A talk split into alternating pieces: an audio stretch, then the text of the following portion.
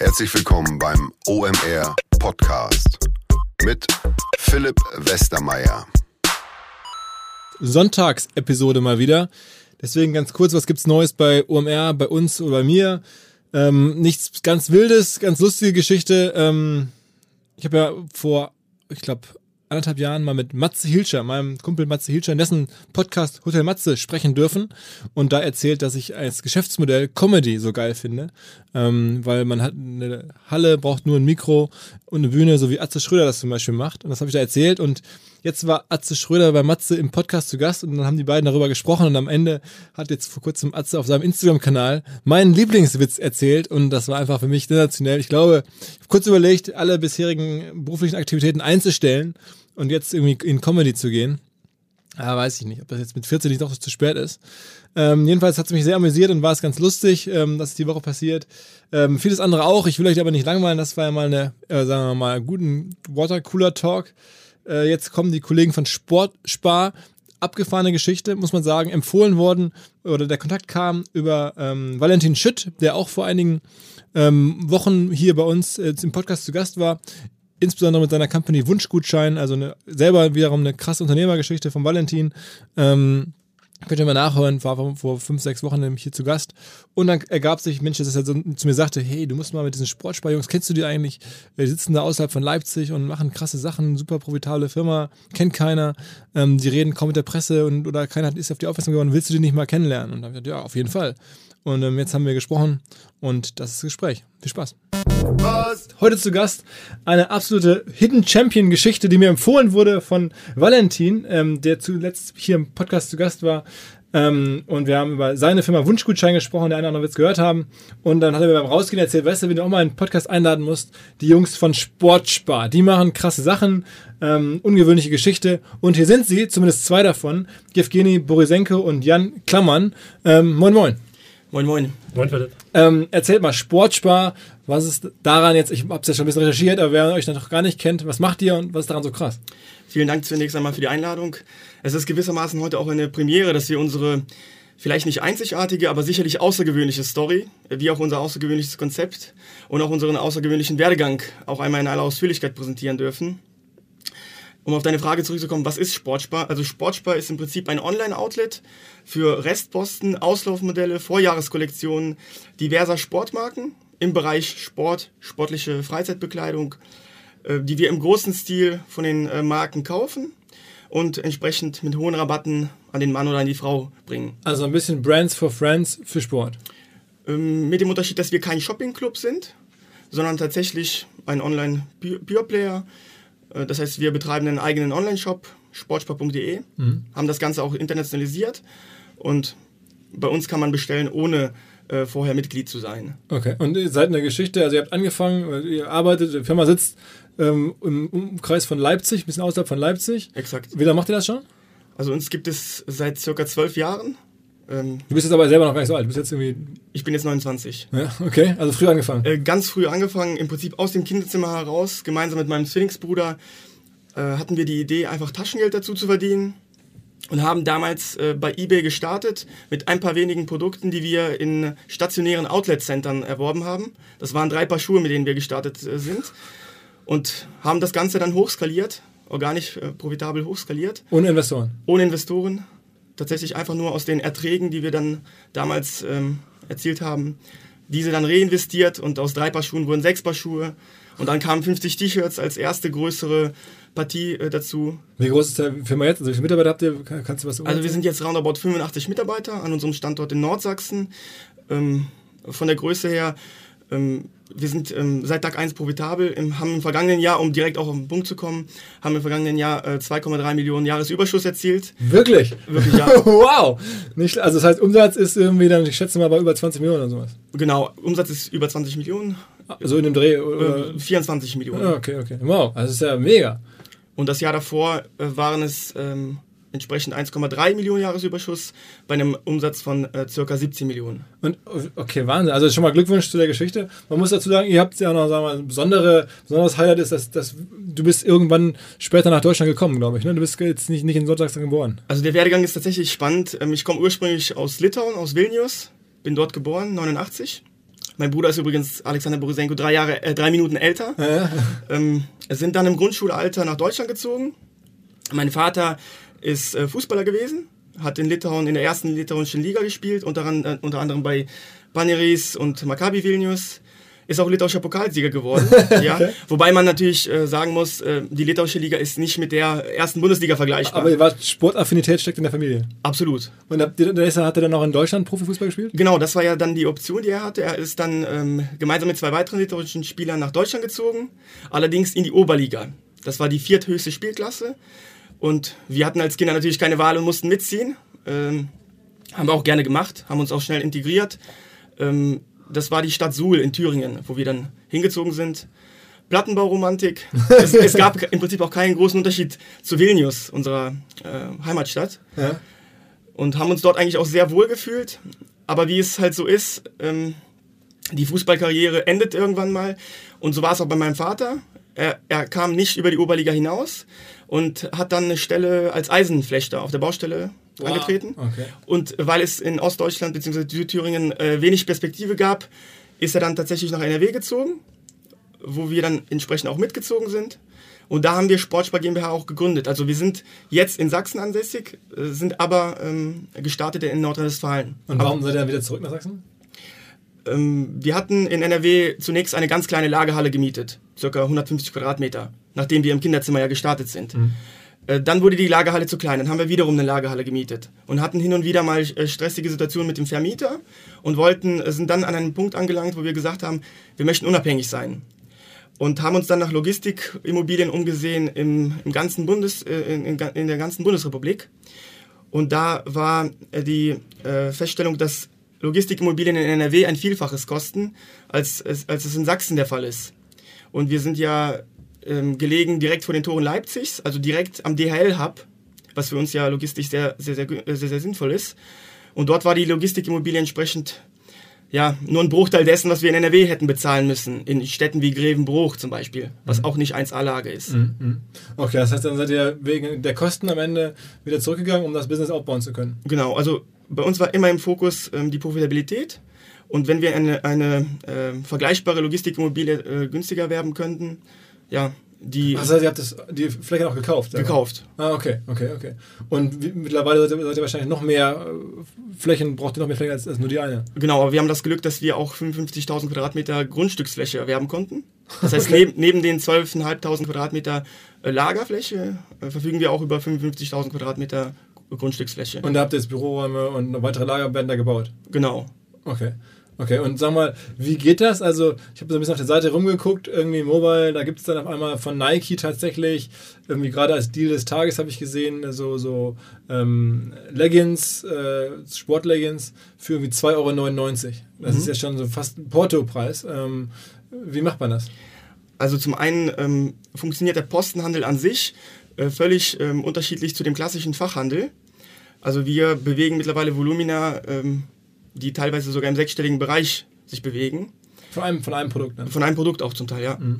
Und wenn ich da etwas weiter ausholen kann, also im, im Postenhandel, und das wird äh, möglicherweise für den einen oder anderen etwas überraschend sein, gibt es auch äh, Player wie TK Maxx, der im Prinzip vergleichbar ist mit, mit uns, der lediglich als sta in stationär unterwegs ist, während wir ein Online-Pure-Player sind. Ähm, der kauft zum Beispiel nach Gewicht, also Produkte nach Gewicht. Und äh, wir wiederum zahlen schon einen Fixpreis, der sich allerdings auf einem ganz, ganz niedrigen Niveau bewegt. Okay. Im Gegenzug dazu ähm, äh, können wir aber sehr, sehr große Stückzahlen ordern und kaufen ja auch Auslaufkollektionen. Also Kollektionen, die die Marken loswerden möchten. Ähm, schau mal, Philipp, die Marken äh, präsentieren ja viermal pro Jahr eine neue Kollektion. Zum Beispiel im Bereich Fußball. Und das Lager ist auch bei denen immer wieder ähm, voll mit Produkten und Auslaufkollektionen, die verstauben da, die verlieren ja an Wert und ähm, daher ist es auch im Sinne der Marken, diese, diese Ware loszuwerden. Aber, wo, aber ich meine, zu so niedrigen Preis gibt es hier sonst nirgendwo. Also ich wüsste jetzt nicht, wo ich so Sachen in dem Preisumfeld bekommen kann. Das ist ja schon speziell. Also der besagte äh, Spardeal des Tages von dir, das sind so äh, auch Marketinginstrumente, die wir spielen, wo wir teilweise auch zu unserem Einkaufspreis die Produkte anbieten. Um Adressen zu generieren. Oder naja, um Käufer zu um. Käufer zu, zu, zu gewinnen, die auch gegebenenfalls noch äh, über Cross-Selling weitere Produkte bestellen. Mhm. Okay, okay, das heißt, da subventioniert so ein bisschen sogar dabei. Aber generell ist es halt schon so, dass ich immer dachte, bei diesen Shopping-Clubs zum Beispiel, von denen wir ja kurz gesprochen haben, dass die diese Produkte so günstig bekommen, weil sie die nur einem geschlossenen Nutzerkreis per E-Mail zur Verfügung stellen und nicht halt erkennbar machen, ähm, äh, das, also den Preis nicht öffentlich erkennbar machen. Das macht ihr schon, logischerweise. Ihr habt ja seit ein öffentlicher Shop, dann kann er draufgehen, sieht ja sofort die Preise. Haben die Marken da keine Angst, das euch so günstig dann verkaufen zu lassen? Also wir betrachten uns im Prinzip als Problemlöser. Äh, nochmals, die Marken, die sitzen auf riesigen Beständen und ähm, die finden keinen Abnehmer, der das im großen Stil auch in der Regel als Gesamtabnahme übernimmt. Und ähm, sicherlich gibt es hier und da auch Einwände und, und, und Kritik, dass wir zu günstig sind. Aber letztendlich ist das auch für uns ein Kompliment, dass wir dann kaufmännisch äh, recht gut unterwegs sind. Das heißt, ihr seid sehr, sehr effizient bei den Logistikprozessen und bei, bei ähm, ja, Marketing und all dem. Ja, genau. Wie, wie, habt ihr die ersten Kunden dann aufgebaut? Also das, mit eBay habt ihr angefangen, also eBay wahrscheinlich schon mal eine erste Kundenbasis gebildet. Und wie ging es dann weiter? Genau, also bei eBay die erste Kundenbasis, ohne Marketing überhaupt betreiben zu müssen. Ähm, innerhalb dieses eBay-Universums haben wir auch internationalisiert, also sprich die Produkte bei ebay.ts, ebay.co.uk etc. etc. Und ähm, dadurch haben wir schon den ersten Kundenstamm gewonnen und haben dann ähm, ja auch sportspar.de gelauncht, nachdem wir auch Amazon etc. angebunden haben, also weitere Marktplätze und haben bei sportspar.de günstigere Preise als auf den Plattformen angeboten. Okay. Und haben dann auch. Also, das ihr habt die Plattform sozusagen benutzt, um bekannter zu werden und, um, und, dann habt ihr aber die Leute von den Plattformen zu euch gezogen über günstige Preise. Genau. Ja. Wobei da sicherlich auch Jan, ja, genau, Jan du vielleicht hast, ins Detail gehen könnte. Genau, du hast ja gesagt, du hast, bist seit zweieinhalb Jahren bei der Firma. Ja, genau, so zwei Jahre ungefähr. Und hast die ganze äh, Thematik nicht Plattform, sondern eigenes Shopgeschäft aufgebaut. Genau, also ähm, im Prinzip äh, hat Jeff ja gerade schon erzählt, ähm, macht Sportspar das Ganze ja schon so ungefähr seit zwölf Jahren. Ähm, so vor zwei Jahren bin ich dazugekommen. Damals war Sportspar eigentlich auch immer noch so größtenteils Marktplatzhändler. Also die Marktplätze haben großteils Umsatzes gemacht und äh, letztlich war dadurch das Ziel von äh, Jeff und Alex, äh, da ein bisschen Unabhängigkeit zu erreichen, äh, die eigene Plattform zu stärken, eine Online-Brand sich aufzubauen und äh, ja, mit der Mission, um es ganz pathetisch auszudrücken, bin ich dann angetreten.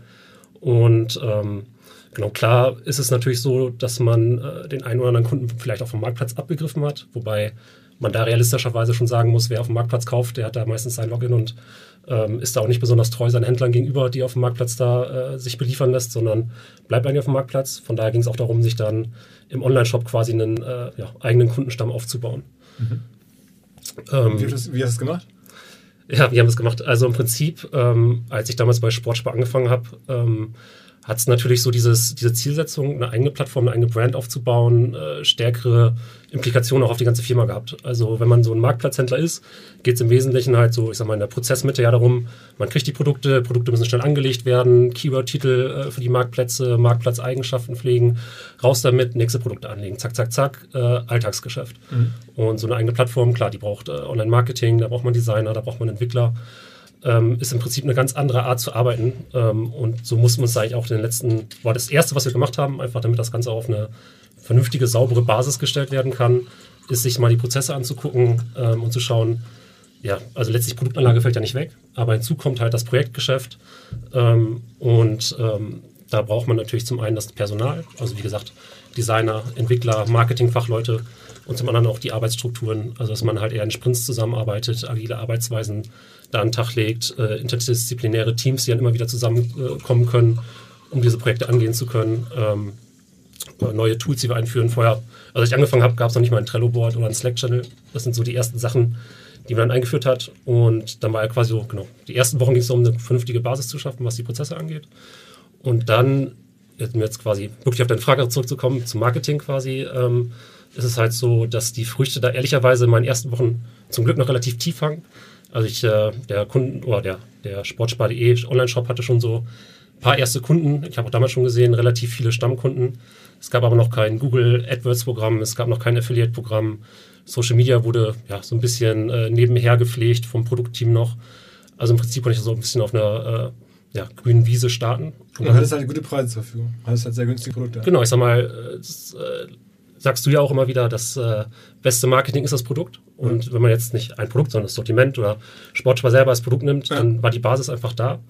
Und ähm, dann ging es in der ersten Woche wirklich erstmal los mit äh, ja, sauberes AdWords-Programm aufsetzen, ein Affiliate-Programm aufsetzen, passende Partner mit reinnehmen, äh, Social Media ausweiten, ähm, ja, Kooperation äh, an verschiedenen Stellen mit Partnern zusammen. Was ist heute euer wichtigster Kanal geworden, äh, jetzt nach, sagen wir mal, den zwei Jahren oder zweieinhalb Jahren, die du dabei bist? Ähm, eigentlich ist es sogar das äh, Stammkundenmarketing, da wir ähm, über 50 Prozent unserer Bestellungen aus unseren Stammkunden generieren. So diese Quote ist eigentlich seit meinem ersten Tag auch relativ gleich geblieben. Also die Stammkunden sind quasi mit Sportspar mitgewachsen. Wir haben eigentlich durchgehend immer so um die 50, 60 Prozent Stammkundenanteil und Neukunden generieren wir uns über, wir versuchen da verschiedene Kanäle eigentlich zu bespielen, aber gerade auch mit diesem Restposten-Geschäftsmodell ist eigentlich ähm, jeder Kanal, mussten wir halt für uns schauen, was funktioniert da für uns. Und da haben wir festgestellt, gut für uns funktioniert das Deal-Marketing in allen Bereichen. Heißt zum Beispiel bei Google AdWords funktioniert es für uns nicht, jetzt eine AdWords-Anzeige zu schalten, wo wir sagen, äh, günstige Fußballschuhe kaufen. Weil letztlich wir kennzeichnen uns nicht über die Sortimentstiefe, sondern über die Qualität der einzelnen Deals. Und äh, jemand, der jetzt einfach Fußballschuhe kaufen will, der ist dann sicherlich irgendwo besser aufgehoben bei einem Spezialanbieter, der 5000 verschiedene Modelle hat, als bei uns, die eher so 200, 300 Fußballschuhe haben. Alles gute Deals, alle Bestpreis, aber einfach die Vielfalt ist dann nicht da. Mhm. Ähm, und wo wir dann halt stark drin sind, sind über einzelne Artikel-Deals, also ein konkreter Artikel, den wir bewerben, beispielsweise über Dealportale oder auch. MyDeals und sowas? Ja, beispielsweise. Ähm, Was da, das Wichtigste ist wahrscheinlich MyDeals, oder? MyDeals ist das größte mit der größten Reichweite, aber auch da äh, haben wir verschiedene Partner mit an Bord. Teilweise auch Partner, die eher äh, in bestimmten Bereichen spezialisiert sind, wie Sneaker, äh, die uns da aber auch wirklich äh, hochrelevanten Traffic liefern. Also Sneaker-Deals, Portal. Sag mal ein Beispiel, wie heißen die? Äh, Prinz Sportlich zum Beispiel. Ah, okay, okay. Die Kollegen kennen wir ja. Ah, ja, klar. Mhm. Aus Unna. Genau, richtig. Schöne Grüße. die hört auch mal zu. Äh, das ist, ja, das ist aber auch ein, gutes Beispiel auch für den ja, Anführungszeichen Hidden Champion. Der hat sicherlich eine sehr spitze Zielgruppe, aber der ist auch in der Lage, quasi uns Traffic zu generieren, der teilweise die Sneaker ausverkauft. Ähm, und genau, also das ist letztlich dieses äh, über konkrete Artikel, die die Kunden in den Shop reinholen. Und dann, wie es äh, Jeff gerade schon kurz angedeutet hat, ist unsere Stärke eigentlich so ähnlich, wie man es auch bei TK Max kennt. Man geht da ja auch mal mit einer anderen Einkaufstüte raus, als was man vorher dachte. Und dann sieht man, ah, das ist günstig, das ist günstig, das nehme ich mal mit. Brauche nicht unbedingt, aber ja, diese Nike-Shorts für 5 Euro, ja komm, nehme ich auch noch mit, kann, kann ich vielleicht gebrauchen oder meine Frau oder wie auch immer. Und so ist bei uns auch, wir haben relativ ähm, viele Artikel, die der Kunde immer im Warenkorb hat und ein Großteil davon sind wirklich Spontankäufe, wo er sagt, ja, wusste ich jetzt nicht, dass ich es brauche, aber für den Preis nehme ich es mit. okay, okay. Aber sag mal, das heißt irgendwie, ihr seid Experten im wirklich Deal-Marketing, sagst du dazu. Das heißt, auf Deal-Plattformen zu vermarkten, dann macht ihr wahrscheinlich auch diese ganzen Aktionen Black Friday und sowas im großen Stil, nehme ich mal an, ne? Genau, nehmen wir auch mit. Hatten da sogar auch erst gedacht, ob an so einem Black Friday nicht vielleicht sogar unser USP verloren geht.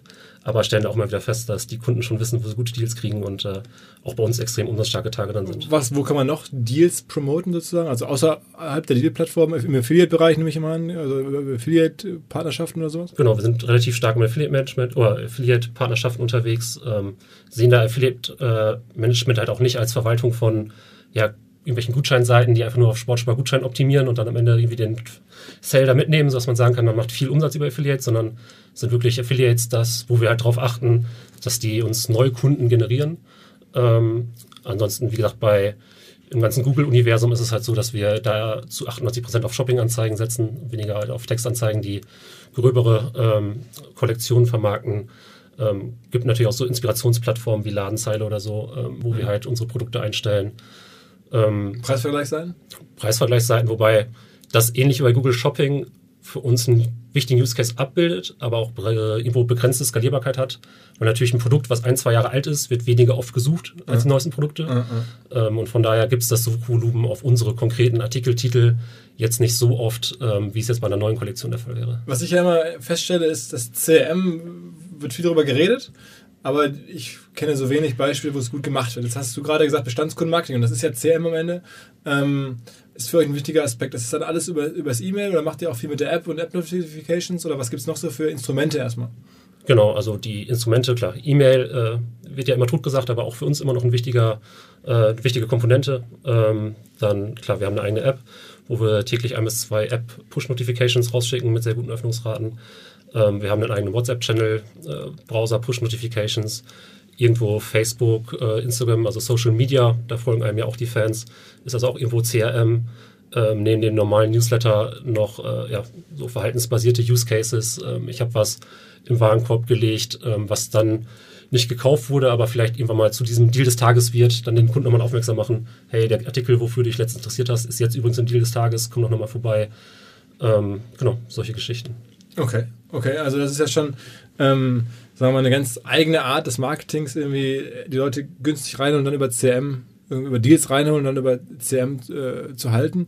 Wie viel Prozent würde sagen von eurem Umsatz würde wegbrechen, wenn ihr jetzt kein CM machen dürftet? Wahrscheinlich die Hälfte oder sowas.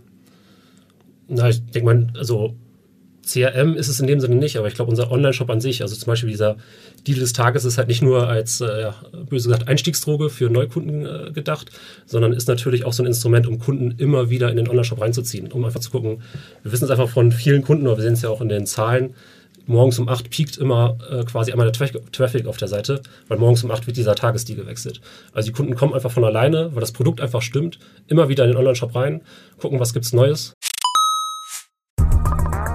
weil die Kolleginnen und Kollegen von Instaffo, also der Jobplattform für den Tech- und Sales-Bereich, von der ich hier schon häufiger berichtet habe, mittlerweile bei uns doch groß engagiert sind hier im Podcast. Ihr hört immer wieder hoffentlich von Instaffo. Deswegen habe ich die Kollegen vor kurzem mal selber persönlich kennengelernt und war wirklich sehr angetan. Sie haben mir dazu erzählt, es gibt eine neue Finanzierungsrunde in die Firma. 10 Millionen werden da investiert. Das ganze Thema wird also immer relevanter. Daher nochmal hier mit Nachdruck der Hinweis. Wer Menschen sucht im Bereich Tech und Sales, denkt an Instaffo. Die haben da scheinbar wirklich eine neue magische Soße gefunden, wo sie über ihre Plattform ein automatisiertes Matchmaking zwischen Arbeitnehmer und Arbeitgeber ermöglichen und das ist im direkten Marktvergleich dreimal effektiver, was die Quote von Bewerbung zu Einstellung angeht. Hilft natürlich auch, dass sie bereits über 100.000 passende Talentprofile auf der Plattform haben und dass man sehr, sehr schnell ins Gespräch kommt. Innerhalb von 48 Stunden bewerben sich die ersten Talente bei den Arbeitgebern oder man kann sogar als Arbeitgeber einer vorselektierten Gruppe an Talenten aktiv eine Nachricht schicken oder sie zum Chatten einladen, um sich noch schneller kennenzulernen und zu prüfen, könnte das passen. Also nicht nur ich und die Geldgeber offensichtlich glauben an Instaffo, sondern auch mittlerweile über 1800 Firmen, darunter O2, RTL, HelloFresh, MyPoster, viele, viele weitere. Instaffo ist auf OMR Reviews bestbewertet 4,8 Sterne in der Kategorie Recruiting Plattform. Firmen, die nun Instaffo ausprobieren möchten, sehr gerne. Ihr spart außerdem 500 Euro auf die erste Besetzung, wenn ihr euch anmeldet über Instaffo mit Doppel-F instaffo.com slash OMR. Zurück zum Podcast. Aber inszeniert ihr die Sachen dann auch? Also ich habe jetzt gesehen, dann gibt es da Fotos und von den Produkten, die sind dann, sind dann halt dafür, dass es nur 2,99 kostet, wo man sagen würde, das liegt irgendwo sonst in, bei irgendeinem stationären Retailer in der Grabbelkiste, das ist dann bei euch schon noch so ein bisschen inszeniert und fotografiert und sowas, ne? Wobei wir da keine Model-Shoots oder sowas machen. Also wir haben freigestellte Bilder, bis zu vier Stück an der Zahl, aber das ist im Prinzip kein großer Aufwand. Also Models wären wahrscheinlich jetzt in dem Geschäftsmodell zu teuer. Äh, zu teuer und auch nicht sinnvoll, weil wir ein stets wechselndes Sortiment haben. Okay. Und ich habe gesehen, ihr arbeitet auch wenig mit Testimonials, aber mit Joey Kelly. Genau, also gestartet sind wir mit dem ersten Testimonial Thomas Icke Hessler. Ach, wirklich? Ja, das war unser erstes Testimonial. Wie ist denn der, aber der hat auch keine Reichweite, ne? Nee, also aber er ist mittlerweile... Um, um prominenten sagen wir mal. Genau, um ein bisschen Trust, Trust-Faktor Trust, ja. äh, darzustellen. Er war aber, glaube ich, bei einer Tanzshow oder bei, bei dieser Dschungel-Episode ja. mit dabei. Von daher, auch abseits des Fußballplatzes, hat er eine gewisse Bekanntheit gehabt. Mhm. Ähm, ja, genau. Die Zusammenarbeit mit Joey Kelly endet jetzt auch. Und der neue Botschafter steht auch schon in der Pipeline. Kann ich aber noch nicht präsentieren. Okay, das war also erst Ike Hessler, dann Joey Kelly und jetzt Wer könnte es jetzt nur sein? Puh. Das ist, ist Boris Becker nicht, ne? aber nee, Boris Becker. okay. Aber, also das heißt, aber so Testimonials haben für euch eine Relevanz, ist mehr so als, als, als Vertrauenssignal und weniger als, als, als Influencer, ne? Also kann man sich ja vorstellen, wenn man bei uns auf die Seite kommt, ist natürlich auch so eine häufige Frage im Kundenservice, kann das denn original sein? Ähm, und da ist einfach die Hypothese, wenn man da so ein bekanntes Gesicht, was halt äh, ja, der Durchschnittsdeutsche so kennt, auf der Seite präsentiert, äh, der sich dann irgendwie mit dem Shop äh, identifiziert, dass man da dann äh, ja, nochmal eine gewisse Vertrauensbasis schafft zu den Kunden. Ihr macht, das ist mir auch aufgefallen, ihr macht, also die, diese Vertrauenssignale sind für euch schon mal sehr wichtig, weil ne, der Preis so niedrig ist, man vielleicht ein bisschen zweifelt, ob das echt ist. Ähm, ihr habt da diese, ähm, ist, das, ist das Trusted Shops, was ihr oben eingebunden habt? Genau, auf Mobile ist oben Trusted Shops. Ähm, und habt ihr noch andere Ideen produziert, wie man, wie man Vertrauen aufbauen kann? Das wird ja immer wichtiger sozusagen. Also wir sind jetzt vor zwei Wochen vom TÜV zertifiziert worden. Das heißt, es kommt noch ein TÜV-Logo mhm. mit hinzu. Und darüber hinaus haben wir halt auch ähm, Bewertungssammelportale ähm, angebunden wie ausgezeichnet.org. Okay. Ja. Okay, aber von diesen, von diesen ganzen ähm, Shop-Zertifizierern ist da Trusted Shops das Wichtigste? Oder es gibt ja noch ein paar andere, es gibt ja noch Ecomi und so. Genau, wobei Trusted Shops aus unserer Sicht ähm, die höchste Markenbekanntheit hat. Selber, okay. Aus, heißt, aus Sicht der Kunden. Ja, ja. Ist auch ein spannendes Geschäftsmodell übrigens. Müssen wir auch mal mit denen sprechen. Die machen ja wirklich, die nehmen, nehmen euch dafür Geld ab, dass sie, dafür, dass sie euch zertifizieren. Das machen sie mit allen so, ne? Ja. Ja, cooles, also gutes Modell, smartes Team aus Düsseldorf oder so. Ähm, okay, was glaubt ihr, wie groß kann das werden? Also ihr seid jetzt schon international. Ähm, ihr macht jetzt so, weiß ich nicht, über 20 Millionen Umsatz. Kann das jetzt auf 100 oder, oder 500 Millionen Euro Umsatz wachsen? Also rein theoretisch würde man ja sagen, Sportklamotten braucht jeder. Genau. Ähm, also wir stellen fest tatsächlich, dass äh, wir profitabel skalieren konnten in der Vergangenheit und das auch in Zukunft können. Ähm, international aufgestellt sind wir unter verschiedenen Brands, unter, also unterschiedlichen Brands. Bei, in Frankreich heißen wir zum Beispiel Sport Outlet FR, in Italien Skonto Sport IT und äh, weitere Länder sind auch noch in der, in der Planung. Ähm, aus dem Grund, weil Sportspar ja ein rein äh, deutscher Begriff ist, Ja. Sport und Spar.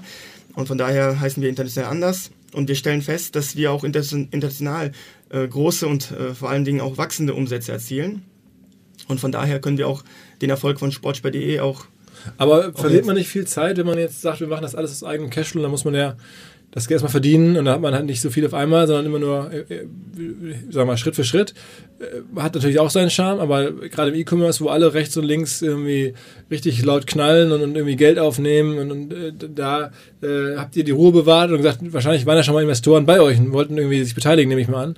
Aber ihr habt das bislang immer abgelehnt und scheint das auch in Zukunft nicht zu wollen, höre ich so raus. das ist tatsächlich so. Möglicherweise sind wir auch konservative ähm, Unternehmer mit meinem Zwillingsbruder. Ähm, Also die Firma gehört euch beiden, Ja. hier und der Bruder. ja. Genau. Das hängt aber auch ein Stück weit mit unserem Werdegang zusammen. Und ähm, ja, wir sind letztlich einfache Jungs und ähm, äh, wir haben eine positive Entwicklung hingelegt und wir haben halt keinen Drang ähm, dazu, jetzt äh, immens schnell zu wachsen und möglicherweise auch unge ungesund zu wachsen. Ähm, Aber geht der Markt nicht weg? Also ist, habt ihr das Gefühl, das bleibt alles so als Markt erhalten oder geht nicht noch mehr Richtung Amazon? Man kommt dann irgendwann und die Marketingkosten oder die, die, die Kosten, die man hat, um einen neuen Kunden zu gewinnen, die werden immer teurer. Also es wird dann irgendwie ähm, eher schwieriger als erleichtert in Zukunft. also wir haben das große Glück, dass wir ja im Prinzip ab der ersten Bestellung schon profitabel sind. Also selbst mit 2,99, also okay, diese Tage ist unfair, aber selbst wenn man bei euch für 15 Euro einkauft, kriegt ihr das. Das kriegen wir, da- das ist ja schon profitabel bei uns. Okay, nicht schlecht. Man muss ja auch, glaube ich, zu dieser allgemeinen Frage halt nochmal sagen, ähm, wir vergleichen uns ja auch gar nicht mit einem Sportcheck, Intersport und Co., ähm, sondern sehen uns halt wirklich in der Nische. Also ähm, klar teilt man sich da irgendwo Kunden, man teilt sich auch sicherlich Kunden irgendwo mit Amazon und Co., aber diese ähm, Outlet-Nische an sich, da holen wir auch schon ganz andere Kunden ran, die halt äh, auch gerade bei so Sportcheck, Sportoutlet und so weiter gar nicht einkaufen würden. Also gibt es da schon, äh, glaube ich, einen klaren Differenziator ähm, zu den großen Playern, ähm, den man sich jetzt so auch ja, erhalten kann. Aber ihr beschafft eure Ware immer direkt von den Händlern. Das ist irgendwie, da gibt's, oder gibt's da so Restposten oder irgendwelche, weiß ich nicht, äh, Brände oder Insolvenzen, wo man die Masse, die Ware bekommt oder, oder redet ihr mit den Marken selber? Also hin und wieder auch aus äh, Markenauflösungen. Wenn eine Marke insolvent ist, dann können wir auch da unter Umständen den gesamten Bestand aufkaufen. Aber wir haben mittlerweile roundabout 40, 50 Marken im Portfolio, mit denen wir, wie gesagt, einerseits entweder direkt zusammenarbeiten oder über deren Distributoren. Aber das können auch durchaus solche ja, Auflösungen von Marken dann sein, wo wir dann auch einen Deal machen können. Warum war eigentlich am Anfang Sport das Thema? Also wegen des Vaters wart ihr fußballaffin, aber warum äh, ist das im Sportbereich besonders unique? Also ist das da möglich? Klar, das ist halt ein, Thema, was viele Leute benötigen, also Sportklamotten, ne? Ist anders als, ist halt irgendwie sowohl Frauen als auch Männer, es ist wenig jetzt klassisch Fashion. Also ist das nur da möglich oder hätte man das auch anders machen können oder wie kam es dazu? Also man, man kann es durchaus auch in anderen äh, Branchen machen oder in, in anderen Bereichen. Aber wir sind auch mit meinem Zwillingsbruder äh, Fußballer gewesen, also sportaffin, und hatten halt die Möglichkeit, sehr, sehr günstig in Outlet-Centern einzukaufen. In, in, in Sachsen sozusagen. Nee, nee, in NRW damals, als Ah, wir okay, in NRW gewohnt okay, haben. mhm. Und haben halt das... Aber das hat, ja, das jeder rein theoretisch. Also Hätte, ja, genau. Aber hätten wir möglicherweise jetzt, um ein anderes Beispiel zu geben, hätten wir ähm, Sch Schmuck, also Restposten im Bereich Schmuck äh, erwerben können, hätten wir das möglicherweise auch gemacht. Aber geht das da auch im Schmuck bei euch? das ist jetzt nur ein Beispiel, aber wenn, wenn man sich TK Maxx anschaut, ich äh, vergleiche äh, Sportspar gerne mit TK Maxx, weil die Grundphilosophie ist die, dieselbe. Auch TK Maxx ist ein Postenhändler. Äh, und wenn man sich das Produktsortiment von TK Maxx anschaut, das ist ja deutlich breiter, während wir einen spitzeren Fokus Aber haben. kann man, wollt ihr in der Zukunft in die Breite gehen? Also jetzt, ähm, wir haben intern noch so viele Hausaufgaben äh, zu erledigen, ähm, dass das so ein Punkt ist, der erstmal ähm, ja, in, in, na, in später Zukunft erst angegangen werden äh, Was sind so könnte. die größten kurzfristigen Hausaufgaben, wo du sagst, was, wo- woran arbeitet ihr gerade am intensivsten? Also Internationalisierung Das ist ganz, ganz wichtiger Punkt. Genau, also steckt auch gerade auch quasi in den Kinderschuhen. Also unser französischer Shop ist erst äh, Ende letzten Jahres live gegangen mit dem englischen Shop zusammen. Der italienische letzte Woche, glaube ich, sogar erst. Ähm, okay. Also Ende, Ende März, je nachdem, was dann ausgestrahlt wird. Ähm, und von daher, genau, da kommen noch weitere Länder zu. Und ähm, jetzt geht es auch, auch gerade erst richtig los mit dem Marketing international. Und ein anderes großes Projekt, äh, was auch wieder so Richtung äh, CRM geht, ist gerade in Planung bei uns so ein Kundenbindungsprogramm. Also ähm, ein Sparclub für unsere Kunden, wo man halt gegen eine pauschale Jahresgebühr sich Vorteile erwerben kann, äh, wie günstigeren Versand oder nochmal exklusivere Preise. Mhm, mhm. Okay. okay, das sind die, die größten Hausaufgaben gerade. Genau. Mhm. Ähm, also reinvestiert ihr euer Geld gar nicht komplett. Ich meine, ihr macht jetzt einen Jahresüberschuss, das heißt, macht ihr dann irgendwie also, oder geht es im nächsten Jahr wieder in die Firma oder entnehmt ihr dann und macht irgendwie andere Arten von Investitionen oder wie, wie muss man sich das vorstellen? Also in den ersten Jahren haben wir äh, die Erlöse tatsächlich reinvestiert zu 100% in die Firma, haben uns ganz, ganz kleine, bescheidene Gehälter ausgezahlt. Anders wäre Sportspar auch nicht auf das Level ähm, gekommen, auf dem es jetzt ist. Ähm, nach wie vor sind wir aber sehr aktiv in der Firma und ähm, unser Fokus ist, das heißt ja, diese, diese Investition oder diese, dieser Jahresüberschuss, der jetzt schon da ist, der wird dann auch nicht, der ist gar nicht mehr nötig, um das zu investieren. Das kann man sogar entnehmen, sozusagen. Genau. Wow. Okay, wir, haben ja, wir haben ja auch das äh, Logistikobjekt äh, teilweise aus unseren eigenen Umsätzen Wow. Und ihr seid jetzt auch noch Trikotsponsor, habe ich gesehen, bei Wattenscheid 09. Also in der Oberliga. In, in, in, Regionalliga. Oder Regionalliga. Was ist das denn? Vierte, fünfte Liga? Das ist die vierte Liga. Vierte Liga. Ja, genau. RWE ist da auch, ne? Rot-Weiß Essen. Genau. Ja, genau. Das äh, Spiel äh, Rot-Weiß Essen gegen SG Wattenscheid wird übrigens live übertragen bei Sport 1. Okay, okay. Also für, für uns dann auch eine kleine Werbemaßnahme. Aber was, wie kommt man, also da kannst du dich wahrscheinlich noch aus Ruhrgebiet oder aus, aus NRW-Zeiten. Ähm, und dann haben die euch gefragt, ob ihr Bock drauf habt, oder? Also es war ähm, eine ganz spontane Entscheidung. Ähm, SG Wattenscheid äh, hatte finanzielle Probleme und ist ein Traditionsclub, mit dem auch wir uns ein bisschen identifizieren. Äh, zudem die Tatsache, dass noch Peter Neururer als Sportdirektor eingestiegen ist und in dem Verein intern auch viel Bewegung äh, ist. Äh, das hat dazu ge äh, geführt, dass wir ja, uns als Sponsor entschieden haben, äh, anzuschließen. Also, also Trikotsponsor ist richtig Hauptsponsor. Wir sind der Hauptsponsor ja. und auch Namensgeber des Stadions. Das ehemalige Lohrheide-Stadion heißt jetzt Sportspar-Stadion. Genau, um Shitstorm jetzt bei den Fans zu vermeiden, heißt das jetzt äh, Lohrheides Stadion sponsored bei sportspar.de. Okay, okay. Da war ich früher mal, weil ich glaube, mein erstes Profispiel ja. habe ich im Lohheide da waren die in der Bundesliga. Der, der Suleiman Sané gespielt, der, der Vater von Leroy Sané, hat da bei Wattenscheid gespielt, mit Uwe Ciscale zusammen. Mhm. Wisst ihr nicht mehr, ne? Da, da, da war ich, ich bin ein paar älter als ihr. Aber Leroy Sané oder Hamid Altintop haben auch dort gespielt in der Jugend. Ja, genau, deswegen, der Vater Hamid hat dann... Altintop, ja. ja. Ja, stimmt, stimmt, stimmt. Zwei, also eigentlich Schalke, aber vorher noch bei Wattenscheid, genau Richtig. wie... Okay. Wahnsinn, okay. und also Wattenscheid macht ihr und ihr macht irgendwie, haben wir auch vor kurzem darüber berichtet, gibt es so ein YouTube-Phänomen, die Ostboys. Ähm, sehr ungewöhnliche, beschreibt mal selber, was machen die Ostboys und wie seid ihr zu denen gekommen? Die sind ja wiederum Reichweiten stärker als Wattenscheid mittlerweile. Natürlich, also die haben ein Millionen Publikum auf YouTube und auf den sozialen Netzwerken. Das ist eine Comedy-Serie aus Berlin-Marzahn, in der sich ähm, ja, zwei, ähm, äh, zwei junge Männer mit Migrationshintergrund ähm, ja, auf lustige Art und Weise präsentieren, lustige Stories kreieren und äh, entsprechende hohe ähm, Zuhörerschaft oder Zuseherschaft ähm, generieren. Und da ähm, haben wir versucht, äh, auch unsere Werbung zu platzieren, auf native Art und Weise. Und Habt, kanntet ihr die vorher schon oder, oder habt ihr die einfach angerufen und gesagt, moin, finden wir cool? Genau, ja? so, so, in etwa kam das zustande. Das Aha. ist aber, ähm, so würde ich das bezeichnen, eher eine Branding-Maßnahme. Ach wirklich, okay, das ist, also, da passiert dann einfach Aufmerksamkeit für die Marke. Richtig. Wie groß ist die Ostboys gerade so von, vom Niveau her? Hm, YouTube ist? Also so, was haben die für Subscriber, weißt du das auswendig? Äh, auf jeden Fall über eine Million, glaube ich. Mhm. Ähm, ja, die Videos haben auch so, die wir da gesponsert haben, ähm, immer so um die 600.000 bis 1,5 Millionen Klicks gehabt. Also Größenordnung wie, wie fast, wie weiß ich nicht, ein RTL 2 oder ein Kabel Deutschland, also so ein Spartenkanal, ne? so muss man schon sagen. Genau, richtig. Man muss aber dazu sagen, wir machen nur Deals, die ja, die lukrativ sind auch für uns. Also wir machen keine überhöhten, ähm, äh, gehen keine kon hohen Konstellationen ein. Also wirklich Schnäppchen. Das, ist, das liegt uns im Blut. Und wir haben ja mit den Ostboys kooperiert, als die noch klein und im Hintergrund waren. Habt ihr die schon gefunden? Äh, genau, so in etwa, ja. Okay, aber es läuft bis heute? Ja, das läuft bis heute. Die und? haben auch keine Influencer-Agentur, die die betreuen, sondern die Kommunikation erfolgt tatsächlich persönlich und direkt mit denen. Mhm. Aber sagen wir, euer eigenes Social Media ist am, Ende, ähm, am Ende gar nicht so groß. Ne? Also wenn man sich das mal anguckt, wie so Facebook oder Instagram, das sind ja Dimensionen 30, 20.000 oder sowas, wo man sagt, das ist jetzt ja gar nicht so viele Menschen, die euch da jetzt auf den sozialen Plattformen zumindest folgen. Ist das für euch nicht so wichtig oder, oder warum habt ihr da bislang offensichtlich kein Augenmerk drauf gelegt? Genau, ich sag mal, äh, Instagram ist natürlich so eine Plattform, äh, wo wir jetzt ein bisschen mehr Fokus drauf legen. Also wie jeder andere auch, merkt man natürlich, dass Facebook ein bisschen der Rückgang äh, stattfindet und bei, bei Instagram mehr los ist. Ähm, letztlich Instagram ist so eine Plattform, wo wir für uns selber auch erstmal jetzt lernen und testen mussten, wie kann man halt diese Schnäppchen auf solchen Plattformen auch präsentieren, weil letztlich, ähm, ja, wie wir es vorhin schon kurz erwähnt haben, also irgendwelche Model-Shootings, ähm, inspirative äh, Geschichten ähm, sich einfach bei unseren ja, günstigen Preisen und der schnellen Art und Weise, wann so ein Produkt auch schon wieder ausverkauft ist, äh, nicht rechnen.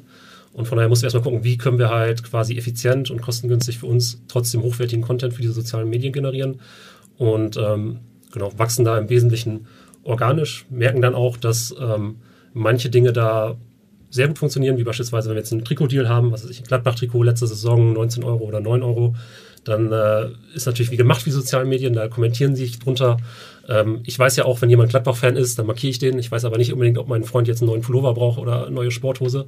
Von daher geht es bei solchen äh, Deals merken wir auch, dass die Abverkäufe darüber gut funktionieren. Und ansonsten genau tasten wir uns da so ein bisschen ran, äh, wie halt quasi dieses, äh, ja, diese Plattform oder gerade diese bildgetriebene Plattform wie, wie Instagram auch gut für uns funktionieren können mit unseren Mitteln. Hinweis auf Findling. Findling ist eine sehr erfolgreiche SEO-Agentur, die bis vor einiger Zeit noch Webstube hieß und mir vor allen Dingen deswegen ins Auge gestochen ist, weil ihre Masterclass beim OMR-Festival ruckzuck ausverkauft war. In Minuten wollten Menschen hören, was die Kollegen von Findling zum Thema SEO zu sagen haben. Ein Grund dafür sicherlich die Referenzen. Findling arbeitet unter anderem für Firmen wie Snox, Ergotopia, Dermanostik oder mein BAföG. Der Fokus ist also, Firmen über Performance SEO beim Wachsen zu helfen. Wer herausfinden möchte, ob sich für ihn auch SEO lohnt oder die Ansätze von Findling vielleicht konkret lohnen, der kann sich eintragen. Es gibt keinen Sales Call, sondern eine kostenlose Beratung unter findling.de slash OMR, also auf der Landingpage eintragen und dann gibt es eine Beratung, wenn es richtig gut läuft, vielleicht von Maurice Marinelli, dem Gründer persönlich.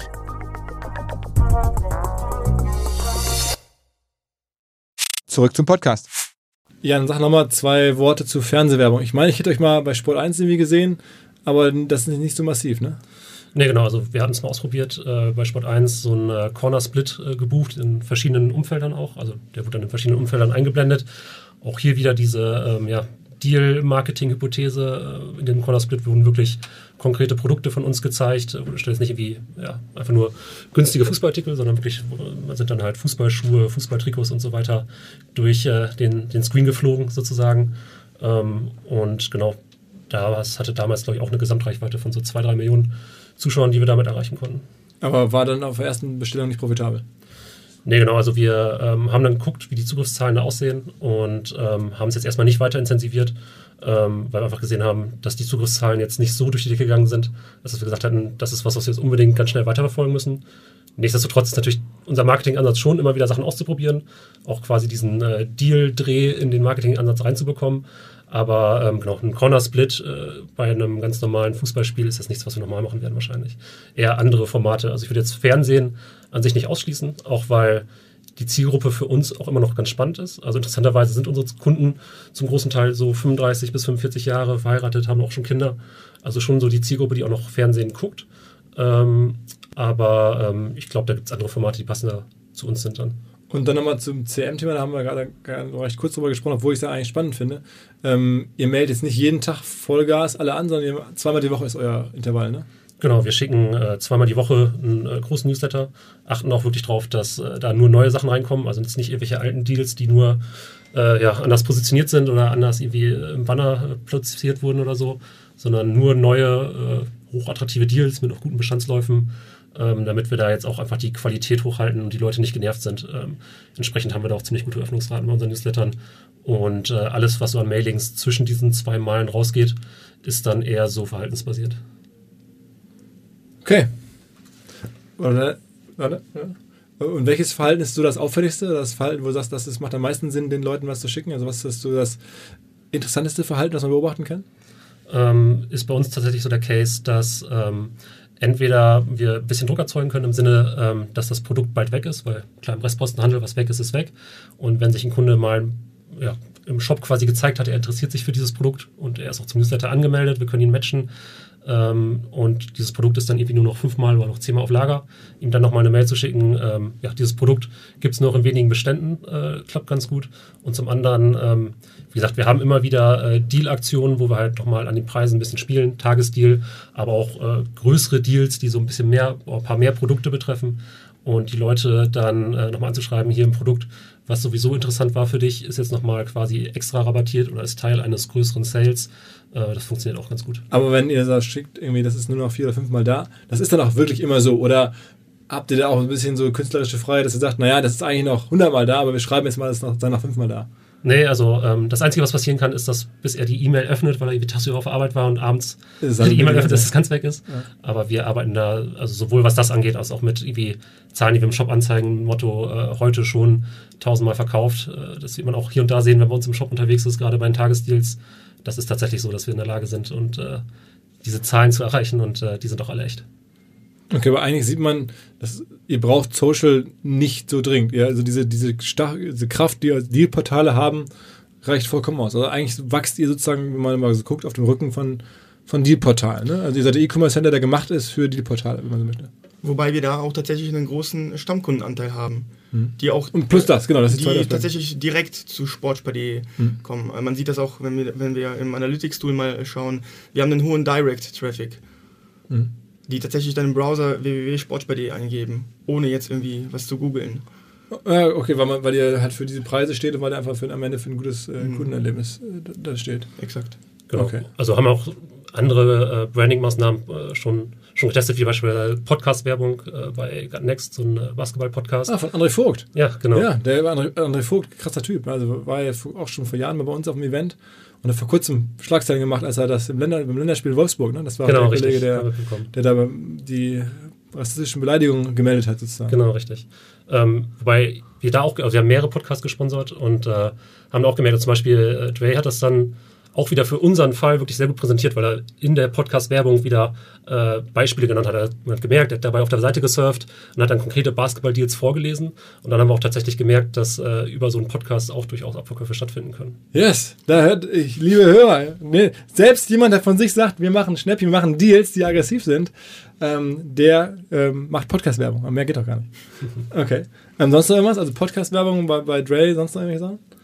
Ähm, also die anderen Podcasts äh, haben wir sogar witzigerweise über euch gebucht. Ähm, ach, okay. Ähm, das waren äh, Achim Achilles, das war so ein Laufpodcast, ah. äh, FUMS. Das waren, glaube ich, keine direkt aus eurem Netzwerk, aber die ah. dann von euch sozusagen vermittelt wurden. Ah, ah okay, okay, okay. Ja, okay, also Podcast, ähm, aber dieses, diese Idee, dass man sozusagen ähm, die Deal-Plattform ja, so benutzt, um vorne einen neuen Funnel aufzumachen und darauf ein Business zu bauen, ist natürlich äh, gigantisch. Das hat wahrscheinlich auch mit, ein bisschen mit Glück und Zufall zu tun, dass man irgendwie dieses Thema angefangen hat und gemerkt hat, es gibt Deal-Portale, wir sind auf dem richtigen Thema und können die Welle halt gut reiten. Ja. Wir sind ja in einer Nische, die allerdings nicht zu nischig ist. Das ist tatsächlich so. Ja, genau, weil, weil Sport halt breit genug ist. Genau, enormes Potenzial. Und um auf den Punkt zurückzukommen, ähm, was haben wir auch noch vor? Wir können auch noch weitere Sportarten in unser Portfolio ergänzen. Beispielsweise sind wir im Bereich Wintersport noch nicht so äh, gut aufgestellt. Im Bereich ähm, Mannschaftssportarten gibt es auch noch die, diverse Sportarten, die wir noch nicht haben. Was ist eure stärkste Sportart? Äh, Fußball. Und tatsächlich Fußball. Basketball habe ich gerade rausgehört. Genau, Running, Fitness, also das hat sich mittlerweile. Bei Mode und Sportswear, äh, sag mal allgemein, also unsere Sneaker-Deals kommen extrem gut an und halt auch äh, ja, irgendwelche Adidas Originals, T-Shirts, wie auch immer. Okay. Ähm, genau wenn ihr euch ein Produkt malen könntet, was ist sozusagen das Produkt, wo ihr sagt, wenn wir das bekommen zum vernünftigen Preis, das geht am allerbesten? Also Sneakers oder, oder einfach T-Shirts oder also irgendeine Marke, wo du sagst, die Marke ist einfach die krasseste, darauf springen alle. Ist es Nike, ist es Adidas, ist es irgendwas Abseitiges? Also das Gute ist, dass wir nicht ähm, auf eine Marke fokussiert sind. Das heißt, wir sind wirklich breit aufgestellt und der Postenhandel ist leider kein Wunschkonzert wir sind auch davon abhängig, äh, was die Marken auf Lager haben, beziehungsweise was die Marken nicht verkauft haben. Aber wenn du eine Marke aussuchen könntest, wo du sagst, Mensch, ich würde mich wenn die mal ab und zu mehr übrig hätten als bisher, welche Marke wäre das? Also das sind dann eher die deutschen Marken natürlich. Adidas wird schon laut Puma, etc. Ja. ja. Merkt ihr jetzt auch bei euch, dass diese ganzen so Retro-Marken wiederkommen? Also irgendwie jetzt eine LS oder, oder weiß ich, Champion oder so, ja, also Marken, die wieder so eine Ja, durchaus, durchaus. Und die kommen dann auch zu euch und sagen, Mensch, ich habe hier noch. Genau, das, das wäre die Herangehensweise. Angefangen ähm, haben wir tatsächlich, dass wir direkt auf die Marken zugegangen sind und mit viel Hartnäckigkeit und viel Geduld haben wir dann ein, zwei Marken überreden können, kleinere Bestände an uns zu verkaufen. Mittlerweile haben wir aber das Luxusproblem, dass die Marken tatsächlich auf uns zugehen. Gibt es jemand anders, der sowas in der Art noch macht? Also es gibt ähm, einige kleinere Händler, ähm, insbesondere auf, auf Ebay dummeln sich viele, mhm. aber der das so in einem großen, professionellen Stil macht, gibt es ähm, in Großbritannien noch äh, M&M Direct, was man so mhm. als ein Pendant zu Sportspar ähm, bezeichnen kann. Okay. Das ist eigentlich überraschend, ne? dass das weil ich meine, Restpostenhandel ist ja in Deutschland, gibt es ja seit Jahrzehnten. Aber sollte man ja meinen, dass irgendjemand das auch online mit Sportklamotten macht. Mhm. Ansonsten halt TK Maxx. Ja. Wobei wir. Äh, Aber wo kommen die sind auch, auch britisch, die, ne? Die sind äh, aus den USA. Aus den USA, okay. Oh, und vor allem auch im Wesentlichen stationär. Ausschließlich. Aber stationär zu gehen macht für euch gar keinen Sinn. Ja, auch das wäre ein Projekt, was wir in Zukunft noch angehen könnten. Aber wie ich bereits sagte, Step by Step, Schritt für Schritt wir möchten halt nach wie vor gesund wachsen und. Ähm und da kommt mal jemand und sagt: Mensch, ich kaufe mal 30 Prozent der Firma, gib euch mal ein paar Millionen und wir investieren auch in die Firma dazu und top da rein. Kein Interesse. Also, ich denke, dass wir, und das ist, glaube ich, der Unterschied zu anderen Startups, jetzt ohne alle Startups unter einen Kamm zu scheren, aber ähm, wir sind angetreten mit, ne, mit dem Ziel, aus einem Euro zwei Euro zu machen. Ja, das war, das war die Grundidee. Dass die Firma später so groß sein wird, hätten wir ja selber nicht für möglich gedacht. Ähm, und von daher denke ich, dass wir auch nicht nur auf Umsatz, Umsatz, Umsatz oder Wachstum, Wachstum, Wachstum ähm, schielen, sondern tatsächlich die Profitabilität im, im, im Auge haben. Und das ist auch aus meiner Sicht, äh, aus der Sicht möglicherweise eines konservativen Unternehmers, äh, die, ja, die Grundidee eines Unternehmens, ja, dass, dass das Unternehmen gewinnbringend sein muss. Aus meiner Sicht ähm, kann ein Unternehmen nur, ähm, ähm, nur auch förderlich oder wertstiftend sein, wenn es auch Gewinne erzielt. Und wenn ein Investor jetzt kommen würde, was ja auch bei uns ähm, teilweise mehrfach schon angefragt wurde, äh, dann sehe ich dieses, diese Philosophie bedroht. Und das ist halt das Dilemma, in dem wir sind. Und wir haben ja die luxuriöse Situation, dass wir auch, ähm, äh, auch, auch von, aus eigener Kraft sehr, sehr profitabel sind. Und von daher gibt es da keinen Bedarf. Sag mal, und ähm, der Jahresüberschuss, wenn ihr da jetzt irgendwie über 2 Millionen wirklich Überschuss, das ist ja schon nach Steuern, wenn ihr das, das habt, ähm, das nehmt ihr dann raus und das habt ihr dann sozusagen privat, da machst du dann nämlich Investments mit oder geht das dann jedes Jahr wieder in die Firma rein?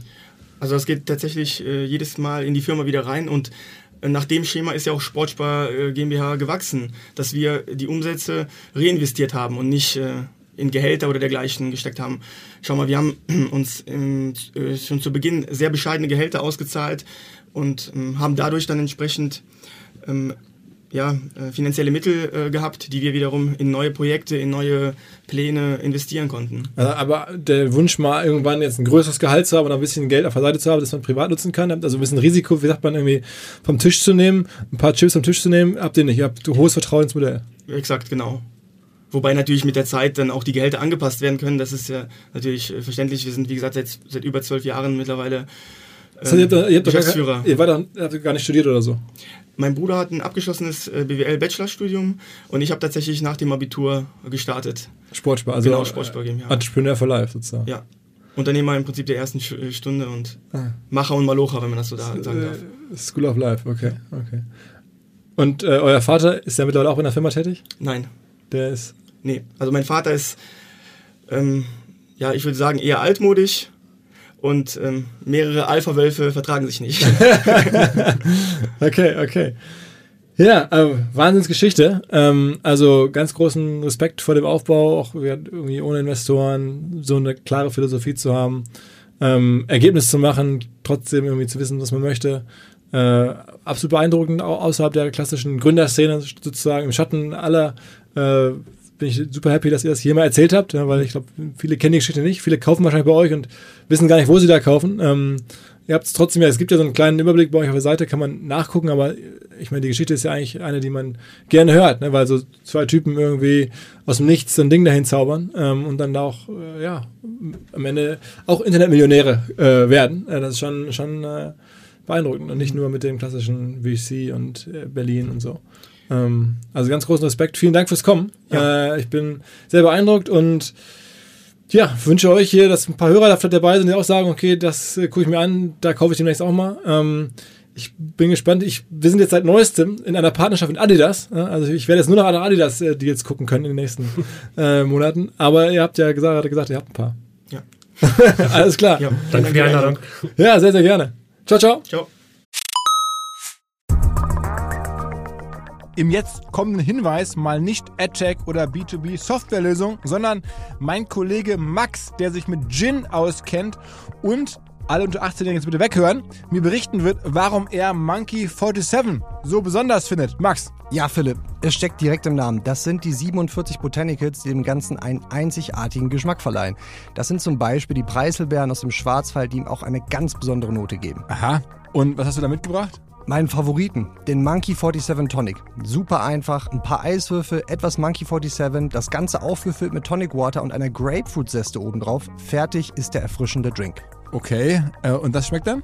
Auf jeden Fall. Beim ersten Schluck spürst du direkt die Wacholdernote, frische Zitrusnoten und eine leichte Pfefferschärfe. Für mich ist es genau die Balance dieser Aromen, die den Gin ausmachen. Und gibt's noch was über Monkey 47 als Brand zu sagen? Ich meine, du siehst es ja schon am Apotheker-Design der Flasche. Die Brand ist mit super viel Liebe gestaltet. Vom Etikett bis hin zur Website, die aussieht wie eine alte Zeitung. Da wundert es mich ehrlich gesagt auch nicht, dass Monkey 47 bereits zum achten Mal in Folge als Top Trending Gin Brand ausgezeichnet wurde. Also an alle, probiert Monkey 47 gerne aus, überzeugt euch selber von seiner Qualität, dass das hier, was der Max berichtet, wahr ist. Ich wiederhole nochmal, Monkey 47, Monkey 47 zum Mitschreiben in Bar oder Supermarkt demnächst mal ausprobieren.